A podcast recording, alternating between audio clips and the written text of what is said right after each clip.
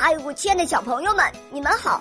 我是你们的好朋友小肉包哦，欢迎大家来到肉包来了。今天肉包会带给大家什么故事呢？赶快一起来听吧！喵。快乐的小蚂蚁，在我家的院子里生活着一群快乐的小蚂蚁，我经常会去看看它们。看看他们每天在院子里跑来跑去，忙什么呢？有一天，我正在院子里玩，突然看见一块鸡蛋壳自己在动，真奇怪啊！我悄悄的走过去一看，哈，原来是几只小蚂蚁把蛋壳顶在头上当大阳伞呢。这下他们出门旅行再也不怕太阳晒了。他们走着走着，一条小河挡住了他们的去路。其实是昨天下雨冲出来的小沟沟。小蚂蚁，你看看我，我看看你，没有了主意。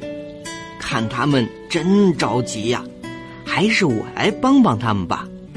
我把蛋壳反过来放在小河里，小蚂蚁们一看，赶紧爬进了蛋壳。蛋壳飘在小河里，就像一艘小船。我推推小船，把小蚂蚁送过了河。小蚂蚁上了岸，高兴的对我摆摆触角，像是说：“谢谢，谢谢。”前面一座小山坡挡住了去路，没关系。你看，小蚂蚁们齐心协力抬着蛋壳上了山。